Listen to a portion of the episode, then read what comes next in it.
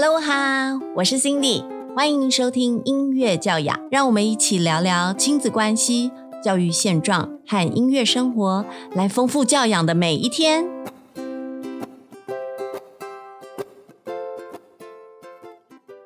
欢迎收听音乐教养，我是 Cindy，今天是 EP One。今天音乐教养的主题是“妈妈是孩子的第一个音乐老师”系列。好，系列就表示会有几集跟大家分享，那表示我有非常多可爱的家长们来当我的嘉宾。今天这一个主题是什么？先把主题跟大家分享。主题是乐器行是我的游戏室。讲讲我们的嘉宾是 Josie。Hello，大家好，我是 Josie。那我现在是两个小朋友的妈妈，同时我也是一个设计跟音乐创作人。然后我跟我的先生呢，在中和有经营一间乐器行，叫做阿拉斯飞翔羽翼乐器行。哎呀，好开心跟 Josie 在这边聊天哦！我们今天其实就是两个妈妈，我们要好好的聊一聊孩子啦。呃，因为 Josie 她也算是音乐人，那我本身也是音乐老师，所以对于孩子的教养，在音乐这一块，其实我们有很多不一样的想法，也有很多相同的经验哦。好，那我先问一下 Josie，她两个可爱的孩子现在的年纪，现在一个是两岁多，一个是六岁。哇，真是超可爱的样子。好，那这两个孩子目前呃，应该就是就学的状况，就就是正在正在读小学吗？还是嗯、嗯小宝宝的部分是自己带嘛，嗯然后老大他目前其实是小一的年纪，那可是我们没有去体制的小学，我们是走体制外的实验教育。哦，实验教育哦，最最近这个话题非常的热门。那我们等一下后面的地方，我们会针对于实验教育这一块的呃想法跟做法，我们来更深入的讨论一下哦。那我们先就乐器行是我家的游戏室这一个主题，我们来我们来讨论一下，因为我们家可是没有那个乐器行当游戏室，所以我一直很好奇哦，在乐器行长大的孩子是怎么样。所以小那个 Josie，你是一边工作一边育儿吗？嗯，可以这么说，哦，那你时间上怎么去做调配呢？因为我的工作是自由接案，比较好分配时间。所以通常工作时间就是小孩睡觉的时间，或是要请家人帮忙托育，找到空档来做事。哦，基本上就是女超人的概念，爆肝吧？对，就是小孩休息你工作，对，小孩醒来你工作，小孩工小孩醒来，我的工作就是跟小孩互动、对对对，就是陪伴。anytime 其实都是 work time。好 Yeah, right. 那我想请问一下，你们目前跟先生经营的乐器行现在的形态是什么样子？其实主要嗯是流行音乐的部分，有乐器贩售，然后也有课程的教学，嗯还有出租练团式等等。有练团式哦，所以就是有卖电吉他、木吉他，然后电贝斯那样子的乐器行。基本款，基本款。OK OK，太帅了！有练团式当游戏师哎。好，那孩子们会在乐器行里面做些什么事情？他们平常他们有时候会说想要去打鼓，嗯对，就是打爵士鼓，因为我们有整套的鼓组，然后还有去玩钢琴。哦对，然后鼓打鼓的话，有爸爸会教吗？还是你会特别去教他们吗？不会耶，就是鼓棒给他说，哎、拿去，然后他们就自己去找到位置去去打打，他们觉得可以打所以基本上就是一个正常版的游戏组，在那边给他们玩就对了，超级奢华的。就是 敲出来会有声音，然后可能告诉他说，哎、你可以敲敲这边，可以敲敲那边，这样。那他以后去百货公司看到那个假的那种爵士鼓组，应该会完全没办法接受那个声音吧？你说玩具那种吗？对对对好像没有去，他从来不去碰那个。对他呃，因为他只他的世界只有真实版的，的对对对对。OK，那他们呃，除了鼓，还有弹弹钢琴，对不对？嗯对那如果他们不玩乐器的时候，会在乐器行里面做些什么事呢？堆积木，堆积木，好跳帅痛哦 对呀、在钢琴室里面堆积木吗？有时候在钢琴室，然后有时候嗯可能就在一堆要贩售的吉他的旁边 堆积木。哦，高价嗯吉他吗？呃，普普通的，高架在墙壁上。我很担心，对对对，因为我小朋友还小的时候，他也都在我的琴旁边游走，我也都会很担心。有有有，他们如果不小心碰到那个琴，就感受到旁边有冷冽的眼光投射过来，他感受得到就好了。好，那呃，目前观察到两个孩子啊，他们喜欢的乐器，您刚刚有分享到，可能是节奏乐器会比较会比较吸引他们，对不对？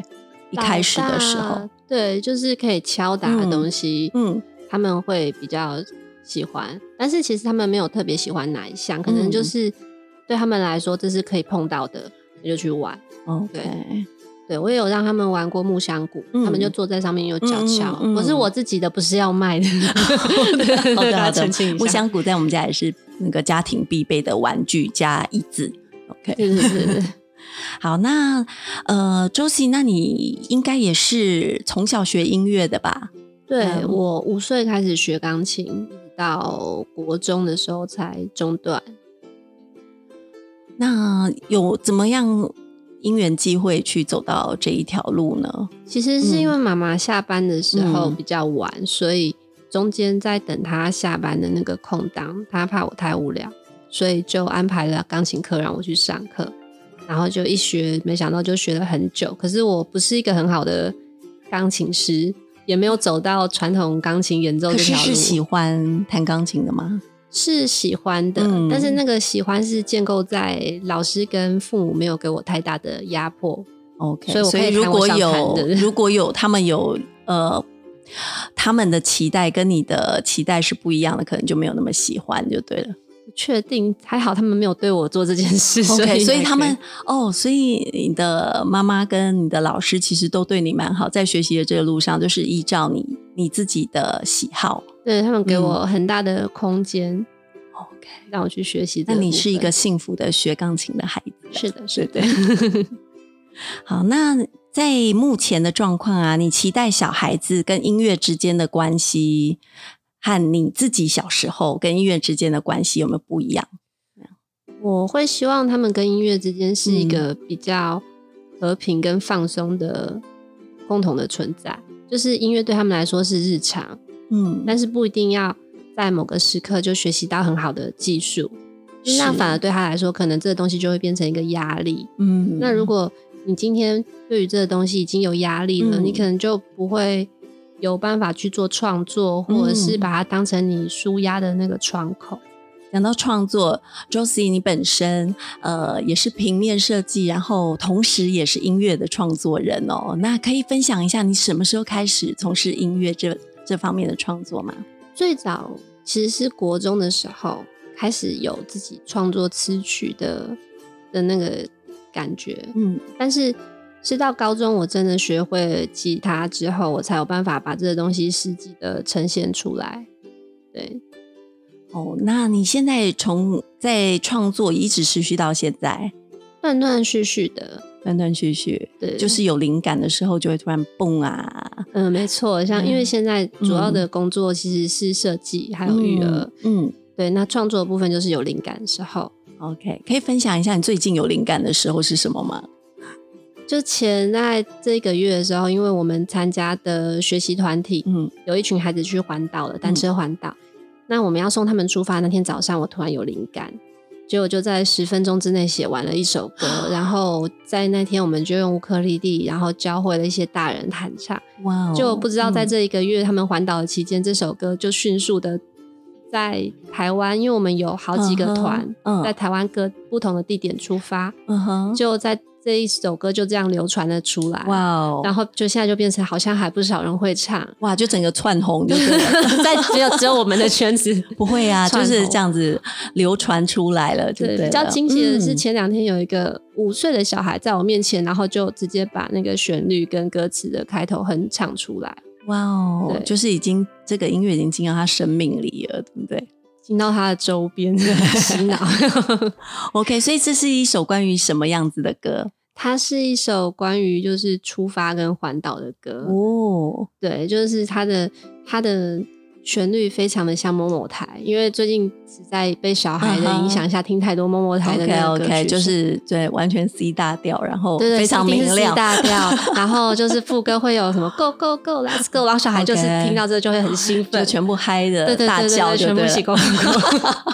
好，这是成功必备儿童儿童曲成功必备条件明亮的口号，对小孩就会很爱这个。啊。那请问一下，你的孩子们呃也会创作吗？嗯，其实好像有这样子的迹象出现。就是他们也有自己的作品，是不是？对，因为嗯就是我刚刚说的环岛，嗯然后前几天这个环岛团他们骑回台北了，那我们要接他们回迎接他们回来，那我就想说，那我们来把出发的歌改一下，变成回家的歌。哇哦，所以我就嗯。在卡有点卡关，在想要怎么写的时候，嗯。我的小孩就突然用我的旋律唱了一个回家的版本，哦，大概就他创作了回家的词对了。对对对，他嗯。创作，然后我就嗯把它这真的变成回家的那个版本，然后也教了现场的人，然后他就变成了一个由我的孩子就是参加的一个创作，对我共同的创作，哎。对，这是第一次你们共同的创共同的创作，好温暖呢。对，而且因为我中间改了一个他的词，还有一个顺序，嗯给改吗？一开始说给改，回家之后跟我 complain 说，我觉得那个好，不要这样改。结果最终有改吗？嗯、那一天那一天迎接的时候有改，嗯。因为那时候他本来说可以，嗯嗯嗯，但是结束之后回家，他跟我说有有哪个地方他觉得那个不要换，然后或 OK 是要要照什么样子比较好。啊。所以原创人还是有他的坚没，错没错没错。OK，very、good 好。好，那就是听到这个故事好温暖，就是亲子可以共同创作一首属于你们自己的歌曲，然后再分享给更多的亲子一起去传唱，这是一个我觉得无比美好的事情、哎，很棒的经验。好，那今天我们妈妈是孩子的第一个音乐老师系列，我们先进行到这边。今天的主题是乐器行是我的游戏室，谢谢 Josie，谢谢。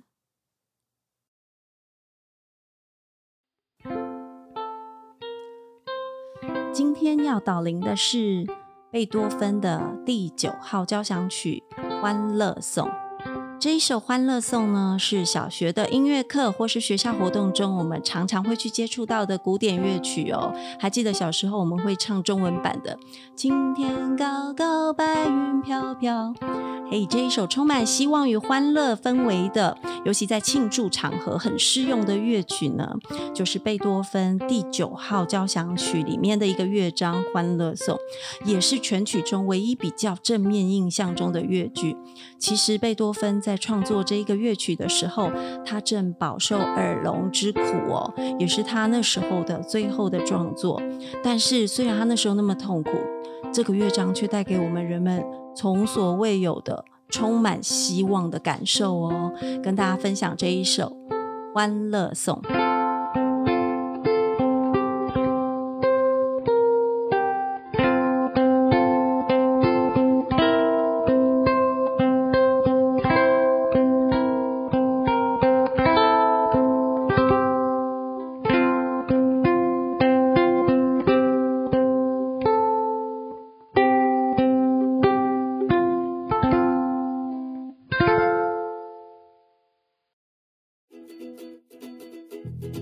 如果你喜欢我的节目，欢迎到我的粉砖音乐教养按赞、留言、加分享，并给我五颗星的好评哦！谢谢大家。